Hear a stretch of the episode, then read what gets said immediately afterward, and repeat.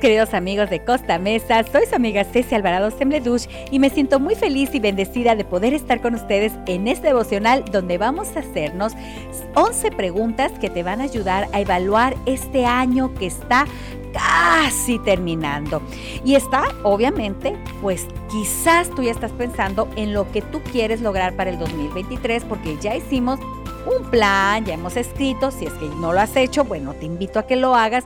Sin embargo, te quiero decir que aunque ya hemos escrito, hemos definido metas y todo eso, hay que evaluar este año que está terminando. Podemos decir que el 2022 ha sido un año, bueno, diferente a los que ha pasado en tu vida, o puede ser que fue igual que los demás, aunque haya sido con pandemia o lo que sea. Bueno, pues quiero decirte que este año que ha pasado, 2022, ha sido un año diferente que nos hemos tenido que reincorporar a la vida de forma distinta porque la pandemia pues ya pasó, pero aún así nos estamos cuidando, sí, pero aún así este año 2022 nos obligó a cambiar con la pandemia, pero ahora viene el 2023 que viene y se avecina con algo completamente diferente y que desconocemos.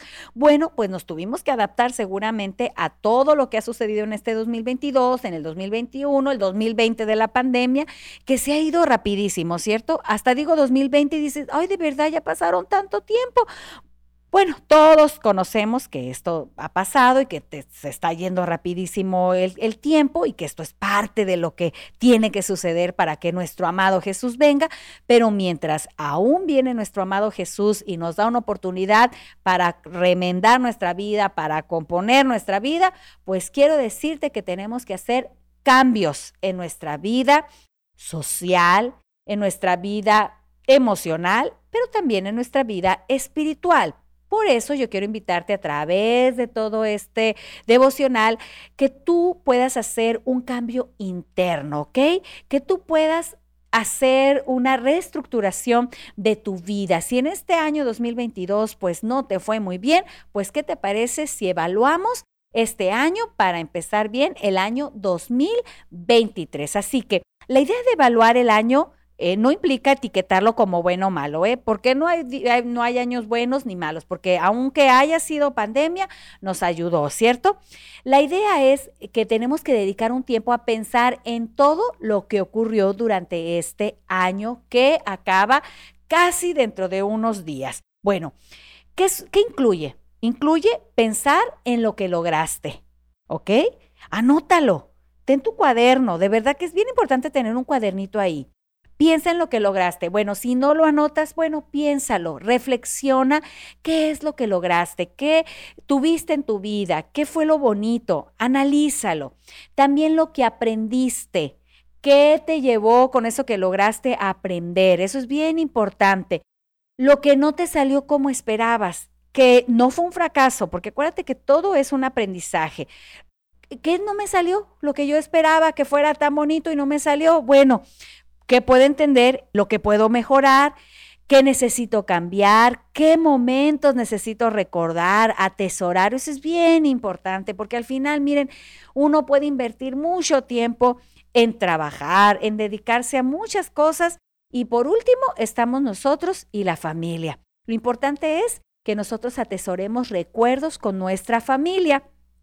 Quiero decirte que a veces hay tendencias a enfocarse en lo negativo, en lo que falta, en lo que no se hizo, en lo que se deja de lado, lo que sí se vivió. Y cuando te das cuenta, ¿qué dices? ¡Wow! Hice todo esto y casi no lo recordaba. Por eso es tan importante la evaluación. Evaluar el año que termina implica poder decir gracias 2022 y ¿qué, qué crees? Mirar ahora sí con entusiasmo pues el año 2023. Y para evaluar tu año, quiero decirte que debes escoger un par de horas. Para evaluar tu año, necesitas escoger un par de horas que puedas dedicar a esta actividad. Bueno, idealmente hazlo en un lugar que sea tranquilo, donde no vayas a tener interrupciones. Puedes agarrar, como te digo, un lápiz, una pluma y una hoja para que puedas escribir o tu libretita, pues todas tus respuestas. Así que, ¿qué te parece si empezamos? Número uno, ¿qué logros tuve en este año? Si tenías metas específicas, entonces anota todas aquellas que pudiste cumplir. Si no, empieza a pensar mes por mes, como lo hicimos en el devocional pasado, que nos puede ayudar. Todo aquello que hiciste y que lograste, ¿ok?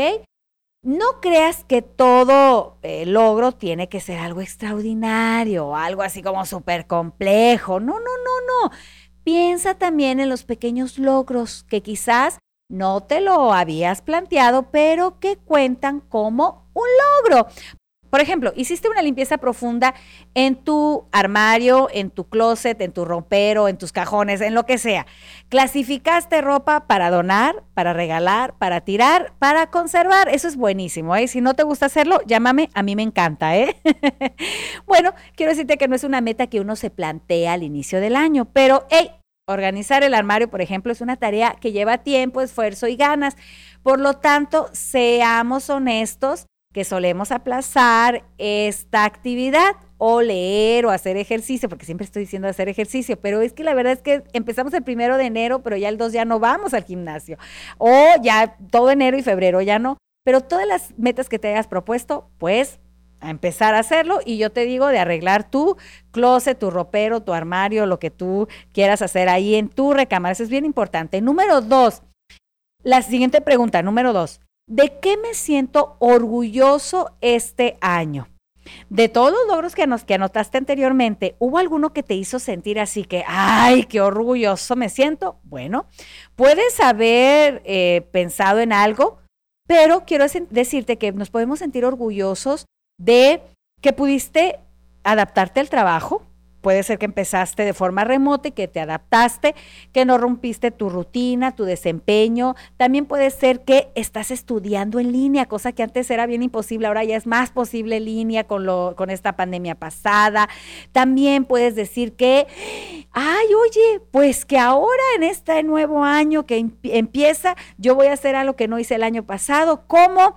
Pues empezar a escribir escribe un libro, lee más libros. Yo soy mucho de leer, por eso yo les invito a que leamos, porque uno aprende muchísimo leyendo, así que puede ser que no leíste este año, pero ahora es tu propuesta de eh, nuevo año o leíste muchos libros y te sientes orgulloso por eso. Así que, pues, ¿qué te, parece si piensas en algo? Porque seguro hay algo y lo anotas. Número tres, ¿qué eh, charla, qué libro, qué conferencia, qué predicación tuvo un impacto en tu vida. Anótalo, pueden ser uno, dos o tres, pero estoy segura que asististe a alguna conferencia, alguna predicación del pastor Oscar, o fuiste a alguna conferencia que se organizó ahí en la iglesia de Costa Mesa y o en internet. Bueno, pues anótalo porque eso te va a ayudar muchísimo. Piensa qué impacto tuvo en ti, qué sembró en tu semillita de cambio, qué te impulsó a querer seguir aprendiendo o simplemente te hizo sentir consuelo y alivio. Pregunta número cuatro, ¿qué aprendí de mí mismo este año? Sin lugar a dudas, fue un año que tuvimos que aprender, así que hay que hacer una introspección entonces pues responde con toda sinceridad qué aprendiste sobre ti, qué descubriste de ti mismo que antes no habías podido observar. Bueno, por ejemplo, yo aprendí que puedo ser adaptable a los cambios porque me cambié de un país al otro, que estoy por ejemplo, eh, ahora disfrutando más un nuevo idioma, que ya entiendo un poquito más el inglés. Bueno, pues puedes poner tú lo que aprendiste en este nuevo año. Y si no aprendiste nada, no es cierto. No, no, todos aprendemos algo. Número eh, cinco, ¿qué momento en mi vida como persona tuve una experiencia y que agradezco? Puedes escoger lo que sucedió en tu vida, bueno, malo, lo que haya sido, y anótalo y agradecelo. ¿Qué te parece? Bueno, Puedes hacer muchísimas otras preguntas y contestarlas ahí en tu cuaderno, en tu hoja, pero esto es bien importante evaluarnos. ¿Qué hice nuevo este año por primera vez? ¿Qué cosas mejoré en mi vida personal? Y la última pregunta, número seis, ¿qué te parece? ¿Cómo evalúo a nivel general este año? 2022 que está terminando. Y entonces empieza a escribir y estoy segura que vas a encontrar un sinfín de cualidades, también algunas cosas malas que te van a ayudar para fortalecer en este año 2023 que está por comenzar. Cada día es un día de evaluación. ¿Qué te parece si toda esta evaluación la pones en las manos de Dios y estoy segura que Él te va a mostrar el camino para que este 2023, al evaluarlo al 2023, cuando termine, sea un año muy bendecido? Amante Padre Celestial, Gracias porque podemos evaluar nuestra vida.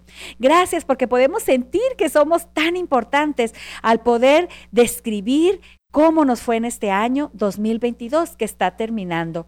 Y al abrir nuestros ojos casi al 2023, queremos sentirnos seguros que vamos en camino hacia la meta que nos estamos proponiendo. Gracias por tu grande amor, porque tú siempre nos provees de estos devocionales para seguir aprendiendo. Todo esto te lo agradecemos, pero también te lo pedimos en el nombre de Cristo Jesús. Amén. Bueno, mis queridos amigos, pues a evaluar este año 2022 y empezar con el pie derecho el 2023. Que Dios te bendiga. Adiós.